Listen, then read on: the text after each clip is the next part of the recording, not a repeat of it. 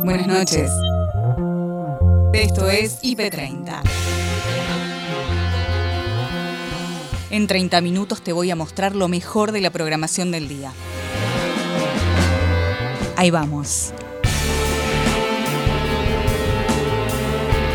Hoy, en IP30, candidatos en campaña.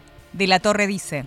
En este contexto, creo que, hemos avanzado bien en este tiempo y además hay un dato que no es menor, que la gente tampoco está muy atenta a la política ni a las elecciones. Recién ahora se está, vemos recién a partir de fin de semana que la gente empezó a, a poner un poco más la oreja y la atención en, en, el, en la elección del 12 de septiembre. El ministro de Obras Públicas de la Nación destaca la unidad del Frente de Todos. Esta es una coalición diversa, este, con matices, eh, y que por delante de, de, de, la unidad, de la coalición, del equilibrio de las distintas fuerzas, tiene que estar eh, el cumplimiento de nuestro mandato, de nuestro contrato electoral, que es mejorarle la vida a la gente. Incendios en las sierras cordobesas, evacuados y casas afectadas. Hablamos de un 70% que están contenidos los incendios en las sierras. Hay 390 efectivos que están apostados en San Clemente, en Podrero de Garay e Inti con eh, actividades, como decía, conteniendo y también lo que es la Guardia de Cenizas. Cuatro aviones hidrantes que ha proporcionado la provincia de Córdoba, hay dos helicópteros, también la Nación que ha enviado dos aviones hidrantes y un helicóptero del ejército, más brigadistas. Modelo masculino, recalculando el mandato de las masculinidades tenemos que agradecer siempre a los movimientos feministas y a cómo empezó a cambiar la sociedad desde el 2015 en adelante acá en Argentina, ¿no? Desde el primer Ni Una Menos. También digo, ser conscientes del tiempo que llevamos en esta transición, podemos pensar, ¿no? O en este repensarnos, que tiene seis años probablemente. Digo, yo como un sí, varón. A nivel masivo, sí. Claro, porque yo como varón heterosis, no, no voy a decir que vengo pensando estos temas hace 10 años. Yo los vengo pensando desde 2015. La información destacada de este jueves pasa por Hiperoticias Edición Central y te la cuenta Noelia Barral Grijera. Y este número nos indica que viene Elizabeth Pejer a explicarnos eh, de economía. ¿Cómo estás, Eli? Buenas tal, noches. ¿Cómo estás? Muy buenas noches, Noé, gracias. Y sí, efectivamente, un, digamos, hoy se conocieron tres datos positivos eh, de parte del INDEC. Un muy buen dato de actividad económica, que después lo vamos a contar, un muy buen dato de intercambio comercial y un dato doloroso siempre que tiene que ver con el impacto de la inflación sobre el costo de, costo de vida de las familias. Y este es el dato que tiene que ver con cuánto necesita una familia tipo, un matrimonio con dos hijos, para eh, no ser pobre. 67.577 pesos necesitó en el mes de julio. Recordemos que la inflación había sido del 3%. Y la verdad que dentro de todo lo malo que puede llegar a tener este dato doloroso, eh, fue el, el, aumento de la canasta de pobreza fue solo de 1,5%, la mitad del dato de la inflación. Claro. Hay que considerar que no solamente la canasta de pobreza incluye alimentos, sino ser, muchos servicios y muchos de esos servicios están regulados y están congelados. Claro. Entonces, bueno, el, el impacto no fue tan fuerte. Ahora en septiembre vamos a tener los nuevos datos de pobreza del último semestre, porque siempre se conocen a partir de la, modificación de la metodología, se hace cada seis meses y se va a conocer justamente en el, eh, en el mes de septiembre, el mes de las PASO, eh, y, se va a ver qué impacto ha tenido la inflación, sobre todo este año, después de que el año pasado había cerrado con un 42% y un segundo trimestre del último semestre, es decir, el periodo octubre-diciembre, el aumento de la pobreza había sido mayor que claro. el tercer trimestre de 2020. Y el otro dato tiene que ver con el nivel, la canasta más todavía dolorosa que tiene claro. que ver con la indigencia, la canasta alimentaria, que solo incluye eh, alimentos. La canasta de pobreza dijimos que el aumento era de 1,6 el mes. 51,8 el año, exactamente el mismo nivel de inflación claro. de los últimos 12 meses. Y la canasta de la indigencia se ubicó en 29 mil pesos, eh, ahí sí el aumento fue mayor porque de alguna manera 2,1 también vemos que se verificó el aumento mayor dentro de, lo que es el índice de inflación. Alimentos fue lo que explicó sobre todo eh, la suba y acá sí el aumento de la, de la canasta de indigencia en todo el año alcanzó el 58,3%, casi 7,5 puntos por sobre el nivel de inflación. Fuerte. Eh, la inflación acumulada dijimos 51,8 y 27.216. Siempre lo ponemos porque nos parece una referencia importante que es el valor del salario mínimo vital y móvil. Es decir, que si en una familia se vive con un solo ingreso de este monto, claramente está por debajo del nivel de indigencia y si el matrimonio eh, cobra dos salarios mínimos, no se alcanza a cubrir el, valor de... llega a ser pobre. Exactamente, está por debajo de la línea de pobreza. Así que bueno, se actualizan los hechos que son noticia en tarde a tarde, de la mano de Agustina Díaz y Nacho Corral como les decíamos, de cara a lo que van a ser las elecciones legislativas, pero también de cara a todo lo que fue la pandemia y el manejo de la misma en nuestro país y específicamente en la provincia de Buenos Aires. Claro, porque estamos con Daniel Goyán, que hasta hace muy poquito era ministro de Salud del principal territorio de nuestro país, como es la provincia de Buenos Aires, y ahora eh, se encamina al Congreso de la Nación como diputado representando a esa provincia. Daniel, bienvenido, gracias por venir. No, por favor, gracias a ustedes. ¿Cómo estás llevando esta campaña? ¿Cómo la estás viviendo? Bien, la primera cosa es decir que Axel me dijo, más que me pidió, que eh, me quedara formando parte del comité de crisis y coordinando al grupo de expertos. Con lo cual, esa parte de la pandemia del día a día, de lo táctico, lo estratégico, lo, seguimos participando. Obviamente todo el resto de la actividad enorme que tiene un ministerio ya quedó a cargo de Nico, que obviamente Nicolás Crepla, que es el ministro que me reemplazó en la provincia, que forma por supuesto también parte de todo este equipo. Somos un equipo de trabajo realmente. La pandemia no la maneja una sola persona y la maneja un equipo que lo dirige el gobernador. ¿no? Y aparte lo pensamos y lo hemos conversado entre nosotros tantas veces, ¿no? En la provincia de Buenos Aires en particular, es manejar un país, porque es gigante la provincia de Buenos Aires. Sí, es manejar un país de 17.700.000 personas, con todas las diversidades, con, con 307.000 kilómetros cuadrados, la diversidad demográfica, la diversidad este, social, la diversidad económica. Eh, así que obviamente sí, eso siempre nosotros recalcamos, sobre todo los ministros de, las provincias del país, ¿no? porque en un país tan este, centrado en lo que pasa en la ciudad autónoma, muchas veces se toma como referencia algo que pasa en 200 kilómetros cuadrados de cualquier actividad, en este caso manejar una pandemia, pero es distinto en las provincias, cuando vos tenés más de 2.000 eh, poblados, 300 eh, ciudades, eh, una diversidad de intendentes mitad y mitad que son de otro color político y con los cuales hay que consensuar, hay que charlar, es otra complejidad completamente diferente. Entonces, a veces las cosas se hacen tomando como referencia algo que parece que tiene una dimensión, y los que manejamos provincias la dimensión es completamente diferente. Y Daniel, justamente, ¿qué te llevó a estar en un lugar tan clave durante estos años, totalmente extraordinarios en cuestiones sanitarias, eh, que eras el encargado de tomar decisiones, más allá que sea un grupo, pero tomabas las decisiones claves de millones de personas, pasar al Congreso? ¿Por qué ese, ese cambio? Mira, no es una decisión personal, obviamente. No es que uno dice yo quiero hacer carrera política, quiero estar acá. Nosotros somos un colectivo muy grande y este, se evalúa en ese colectivo quiénes son las personas que pueden representar mejor en el Parlamento determinado tipo de problemáticas que tiene la sociedad. Nosotros en esta pandemia vimos cómo se puso en agenda la cuestión sanitaria. ¿Por qué se puso la cuestión sanitaria? Porque debíamos resolver una cuestión de salud para poder eh, seguir haciendo nuestra vida normal. Si no resolvíamos eso primero. Y eso puso en agenda algo que hace mucho tiempo, muchos sanitaristas en el país, venimos trabajando y que es la idea de cómo podemos hacer que funcione mejor nuestro sistema sanitario. Y eso va a ser un tema importante para mantener en el Parlamento. Por lo tanto, este, creo que la elección tiene que ver con eso, también con una historia de vida. Yo hace 32 años que trabajo en la salud en la provincia de Buenos Aires, desde los barrios hasta el hospital, me he recorrido la provincia y tengo un conocimiento no solamente de la parte técnica, diríamos, teórica de lo que es una propuesta sanitaria, sino cómo se arma y cómo se debe armar en cada lugar este sistema sanitario nuevo.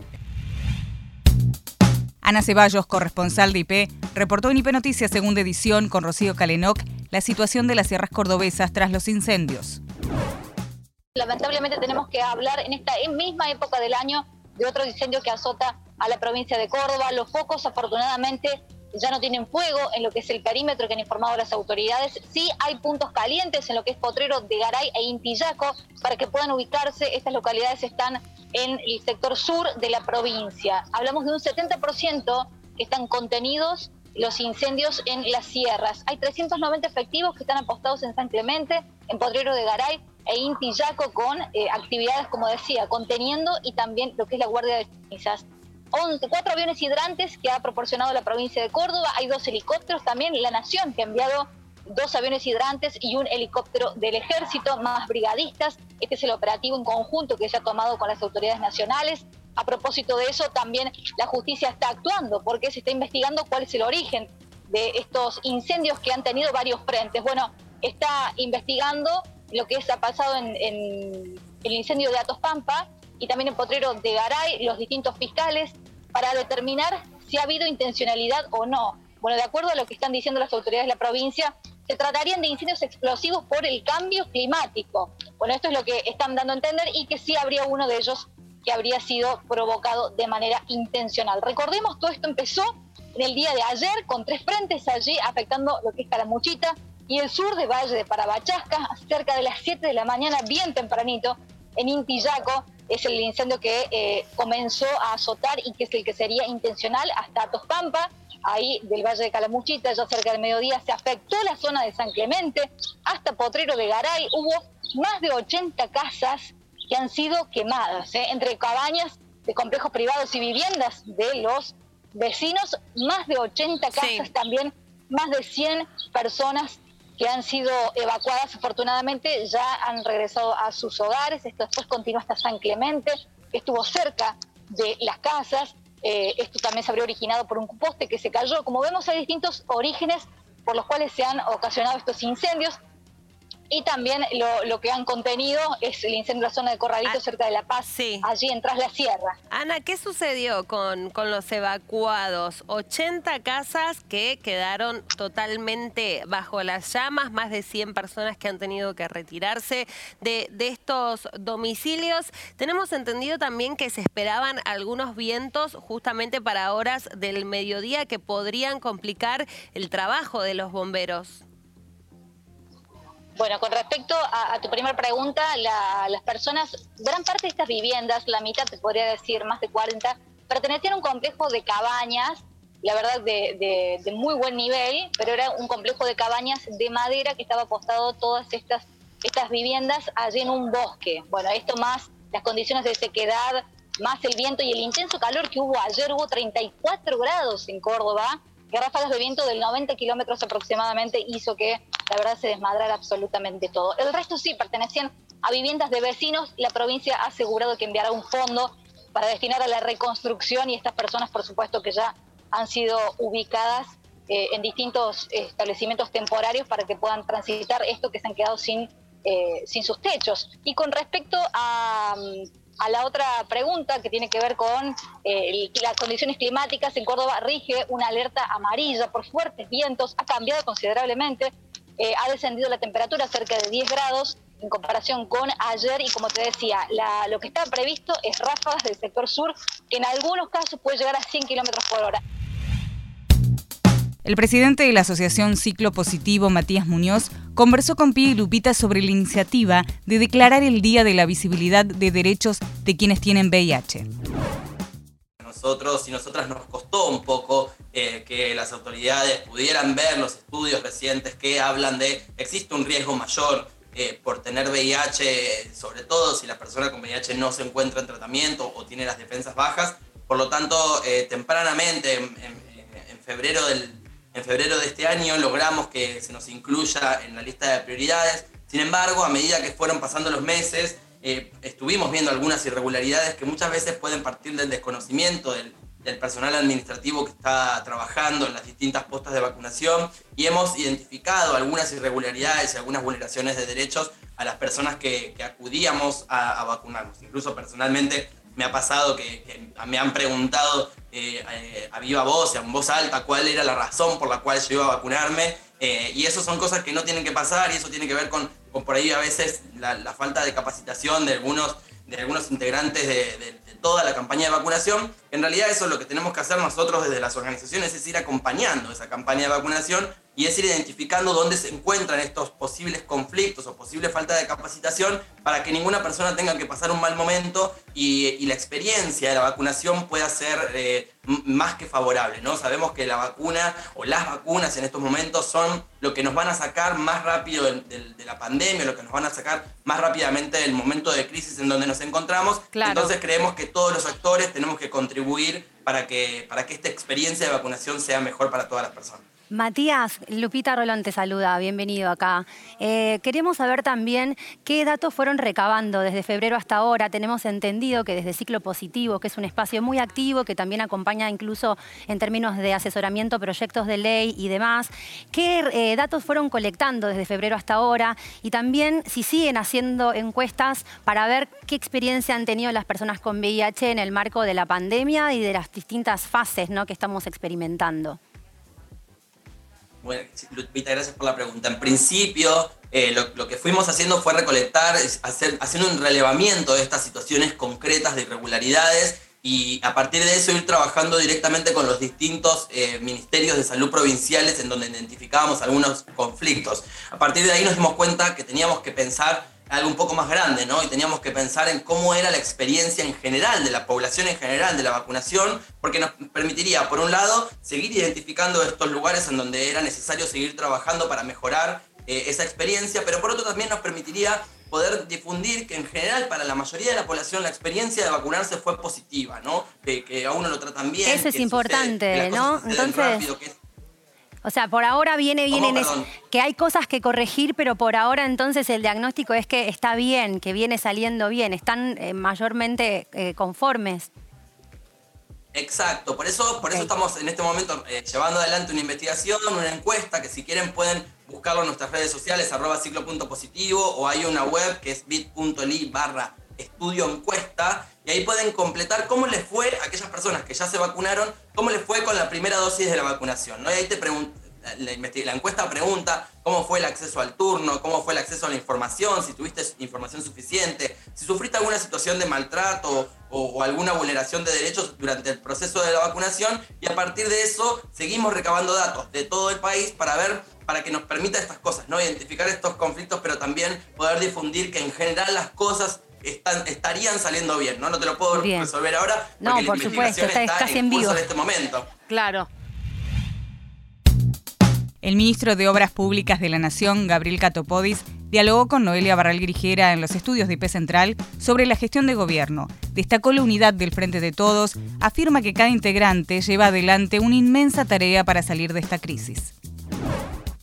Hoy en el plenario en La Plata, Máximo Kirchner dijo algo así como que el, equilibrio en el frente de todos no puede terminar dañando a la gestión. ¿Qué quiso decir con eso?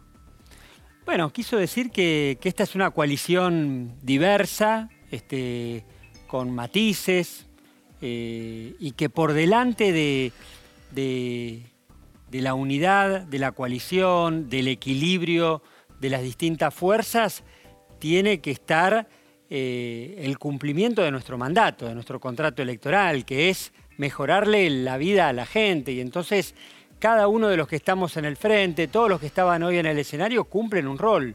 Y ese rol siempre, tiene, que, siempre tiene que estar subordinado a ese objetivo. A mí me parece que, hay que destacar la foto de hoy, la foto de ayer en, en, Avellaneda, una foto de unidad, una foto de unidad después de dos años, de casi dos años muy difíciles, donde cada uno se cargó algún tema, la expresidenta, hoy vicepresidenta, asumiendo la responsabilidad de, conducir el Senado, pero además aportar toda su experiencia en materia de gobierno, Sergio y Máximo construyendo los acuerdos en, la Cámara de Diputados, Axel llevando adelante una provincia que, bueno, que, estaba de alguna manera este, condenada por, por muchos a que, a que iba a explotar aquí iba a implosionar en el medio de esta pandemia y la verdad que el gobernador la llevó con, mucha responsabilidad, la lleva con una tarea enorme y Alberto cumpliendo esa tarea de, de, conducir el timón, ¿no? En, en un momento tan difícil como este, en diálogo con los gobernadores, pero también siendo un poco el garante de esa unidad. Bueno, eso es el frente de todos, con mucha vida política, este, no somos, estamos este, de alguna manera marcados por, por, la militancia, por el compromiso, no es un conjunto de, posteos en las redes, sino que, bueno, somos gente que, que todos los días, bueno, vivimos con mucha pasión todo esto. Y hay discusiones. Y hay discusiones, exactamente. Hoy Cristina pareció abrir la puerta a empezar a hablar de eh, qué va a pasar en 2023. Dijo, la transformación que queremos eh, hacer en el país no se completa en un solo mandato, son necesarios varios mandatos. ¿Ya se está hablando del Frente de Todos de 2023?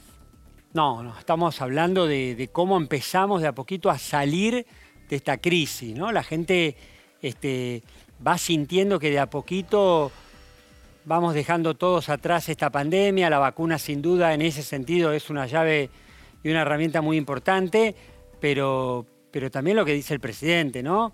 Los cuidamos con la salud, los cuidamos en esta pandemia y ahora vamos por todo lo pendiente que es muchísimo porque la pandemia nos puso a toda la Argentina, a todos los argentinos en un impasse. Así que la preocupación nuestra es señales concretas que permitan ponerle palabras, realidades bien efectivas a este, este, momento de la salida. Un momento de la salida que para nosotros es, este, lo vemos con, optimismo, cuando uno mira la actividad industrial, yo camino San Martín y veo lo que está pasando en la pequeña y mediana empresa, la actividad de la construcción, llevan hoy ya 10 meses consecutivos de recuperación. Joaquín de la Torre, precandidato a senador por Juntos en la provincia de Buenos Aires, respondió a las preguntas de Andrés, Leandro y Patricia sobre la campaña y su percepción sobre los votantes. ¿Les falta algo? Como vos decías recién, me faltó un poco de dedicación. ¿Les está faltando algo para ganarle a la lista de Santilli? ¿O están ahí palo y palo? ¿Cómo lo ven? No, estamos bien, creciendo. Es una elección muy rara porque, bueno, es corto el tiempo para la paso, en un, con la pandemia como un dato no menor que, bueno, que impide eventos de cantidad de gente eh, y bueno, la relación de los candidatos con, un número importante en cada evento. Así que en, este contexto creo que, hemos avanzado bien en este tiempo y además hay un dato que no es menor, que la gente tampoco está muy atenta a la política ni a las elecciones. Recién ahora se está, vemos recién a partir de fin de semana que la gente empezó a, poner un poco más la oreja y la atención en, en, la elección del 12 de septiembre. Claro. Joaquín, vos sos un hombre que conoce muy bien la provincia de Buenos Aires y sobre esto quería hacerte dos preguntas, básicamente. ¿Qué clima ves en la provincia de Buenos Aires y qué expectativa tenés vos de participación eh, del votante en territorio bonaerense, que es algo que se empezó a hablar ahora también a raíz de algunos comicios recientes, como el caso de Salta? Bueno, el, clima es un clima, como creo como en gran parte del país, de, mucha tristeza, mucha preocupación, de cierto desasosiego. Eh, la gente le, cuesta ver una luz en el horizonte y eso repercute sobre la política en general. No es que unos sí y otros no, sino eh, no, no, no, logran ver entre lo clásico de lo político alguna esperanza, algo que genere esperanza. Joaquín, ¿qué números tiene? ¿Y, la participación? Y la participación, eh, yo creo que va, es el, el otro día decía en un programa de otro canal, que para mí es el cisne negro. Ah, mira.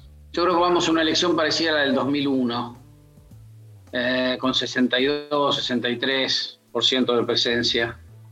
Eh, sobre todo, y en estas pasos hasta puede ser menor. ¿Y eso a quién perjudica? Bueno, siempre las, elecciones de poca gente eh, normalmente favorecen a los aparatos, pero bueno, no, no, no creo que esto sea lineal en este caso porque veo a la gente donde estaría el voto más cautivo del gobierno, la veo muy, muy decepcionada y, muy, angustiada, digamos. Sí, vos, decías 2001, donde hubo poca participación, pero también hubo mucho voto en blanco, impugnado, ¿no? ¿Eso también lo es? Bueno, yo sumo una cosa y la otra, digamos, ¿no? O sea, en realidad la, suma de las dos es un rechazo a, la política, me parece, a, la oferta electoral. Hay dos fenómenos que, rompen con esto, que creo que son Milei en la ciudad y Facundo Manes en la provincia, que son como personas que con distintos pensamientos, pero cada uno desde su lugar irrumpe eh, dentro de lo clásico de lo que ya, de lo que ya estaba. Mm. Información internacional. Fernando Duclos analiza junto a Noelia Barral Grijera los primeros días del talibán.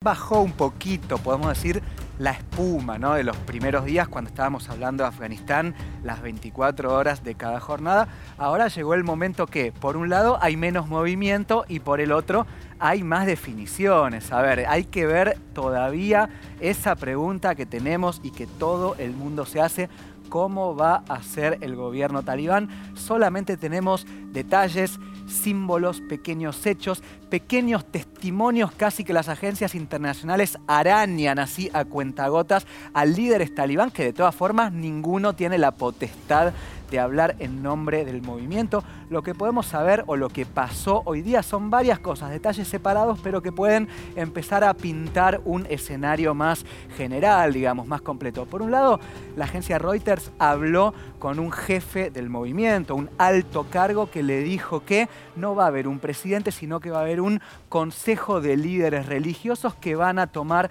las decisiones, que va a haber incluso otro consejo de ulemas, que también son sabios islámicos, que van a decidir qué es lo que las personas, particularmente las mujeres, pueden hacer en correlación con la aplicación de la Sharia, que es la ley islámica. La ley islámica está basada en el Corán y el Corán es un libro que tiene miles de interpretaciones posibles. Entonces simplemente hay que esperar porque lo que uno puede interpretar como A, otros lo interpretan como B y depende de la rama, de la corriente, de la jurisprudencia y demás. Así que en principio eso, lo que sabemos es que probablemente sea un consejo religioso que gobierne el país. Segundo, hubo marchas, lo cual no deja de ser una noticia muy importante, porque antes no había marchas contra el talibán. Hubo marchas de mujeres exactamente en algunas ciudades, particularmente en Kabul, en Kandahar, en Herat. Hubo también marchas por algo que vamos a ver en la siguiente placa, ahora en un ratito la pedimos, que es la, la lucha por las banderas. ¿Por qué? Algo que parece tan básico, digamos, ¿no? Algo que nosotros ya tenemos completamente incorporado en nuestra cultura. Ninguna plataforma política en Argentina, sea de izquierda, de derecha, de ultra o de lo que sea, planea cambiar la bandera. Sin embargo, ahora eso está en tela de juicio en Afganistán porque esta es la bandera de la República, la bandera, la, sí, podemos decir la actual, digamos, sí. Exacto, hasta que los talibán decidan finalmente y hagan oficial si hay un cambio o no. Pero de hecho, después voy a pedir de las banderas me calmo también, volvamos a la imagen anterior, después de que lo explique, para ver que el hombre que está sosteniendo la Kalashnikov, atrás hay un montón de banderas que son las banderas talibán, ya no son más las banderas afganas, fíjate, son estas banderas blancas que evidentemente ya en territorio talibán alguien cambió las banderas afganas y puso las banderas del talibán. ¿Qué es lo que dice? Y pido volver a la imagen de las banderitas, la bandera del Emirato talibán lo que habla es la shahada, que es la profesión de fe. Toda persona que se quiera incorporar o que quiera ser parte de la religión musulmana tiene que decir primero como norma, digamos como regla, una profesión de fe que es que no hay más Dios que Alá, uno solo, monoteísmo, y Mahoma es su profeta. Y eso dice, la bandera, la bandera, exactamente, en árabe, porque es el idioma del Corán, el idioma del Islam. Paloma Boxer tomó apuntes junto a Candela y H y Andrés Arbit para que reflexionemos sobre una investigación que llevaron a cabo, los mandatos que el patriarcado hace sobre las masculinidades. Hace un tiempo, desde Bellamente, veíamos el trabajo que hacen en Privilegiados, que está buenísimo porque a través de distintas dinámicas audiovisuales proponen ciertos interrogantes acerca de la construcción social de la masculinidad. Ahora quiero que Andrés lo cuente mejor, pero desde Bellamente veníamos trabajando en investigaciones en feminidades y como vos decías, hay una desigualdad en cuanto a las exigencias estéticas, ¿no? A las mujeres siempre se nos exigió muchísimo más porque se nos valora por nuestro cuerpo. Eh, a nivel medios y en la publicidad se pone Lo único que tenemos foco. para ofrecer al mundo, ¿no? Belleza, supuestamente. Totalmente, se reduce todo a nuestro cuerpo, a belleza, que también está bueno interrogar qué es la belleza, ¿no? Pero bueno, me parece que, que, mm, es interesante pensar en esta desigualdad de género, pero no por eso, como vos mencionabas, es que las masculinidades no tienen ciertos estereotipos también de belleza. Entonces, eh, a partir de ver que en Argentina no hay muchos números sobre qué pasa con, con la imagen eh, corporal de las masculinidades, es que decidimos eh, unirnos nuestro trabajo y hacer este estudio. Andrés, ¿y qué, qué encontraron cuando hicieron el estudio?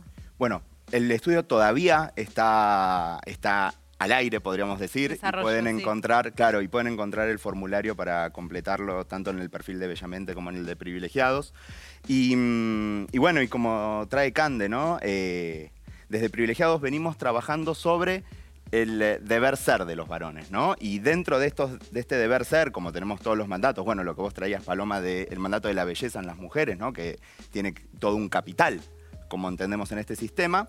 eh, desde las masculinidades, ¿no? Empezamos a poner en, por lo menos, ¿no? Poner la lupa y empezar a repensar estos mandatos, ¿no? Y pensar si, no sé, si todos estos deberes seres de la masculinidad, ¿no? Que uno puede llevar adelante, son eh, decisiones conscientes, ¿no? Digo, si a mí me gusta, ¿no? Tener el cuerpo de cierta manera. Digo, que no está mal, porque para eso es este estudio también, para entender los sesgos, para entender las presiones, pero también para dejar de demonizar eh, y pensar que todo es blanco-negro, porque cuando nos ponemos a repensar la masculinidad, ¿no? y gracias a todos lo- los aportes de los feminismos, lo que estamos pensando también es dejar de pensar en blancos y negros, ¿no? de manera binaria, de manera extrema. Entonces, yo no te puedo decir que todos los mandatos ¿no? están mal, porque digo, cuando hablamos de los cuerpos, Sí. y al- ahora hay algunos chicos que nos miran, ¿no? Y hay un, un pibe que va al gimnasio y dice, pero ¿qué? ¿Está mal que yo vaya al gimnasio? ¿Está mal que me guste, ¿no? Eh, verme de tal o cual manera. Y no, la verdad que mal, yo no te puedo decir que está mal, digo, que está bien y que está mal, pero lo que invitamos a pensar, ¿no? Es si esa decisión está basada, ¿no? Eh, de una manera consciente y de un deseo propio y no que esté empujada por o la cajita del deber ser de los varones, que si yo te pregunto qué nos hace varones, digo, según la sociedad, eh, sale, ¿no? El ser fuerte, el ser razonable, el tener una voz grave, tener barba. Bueno, yo cumplo con varios de esos mandatos, ¿no? Pero a conciencia. Y, y decirle a esos muchachos que si les gusta ir al gimnasio, está buenísimo, pero que lo piensen, digo, si lo hacen porque lo desean o por una presión social, por un contexto, ¿no? Y hasta acá llegamos por hoy. Acordate que podés ver las notas completas en nuestro sitio www.ip.digital y en nuestro canal de YouTube, búscanos como IP Noticias y suscríbete. Hasta la próxima. Buenas noches.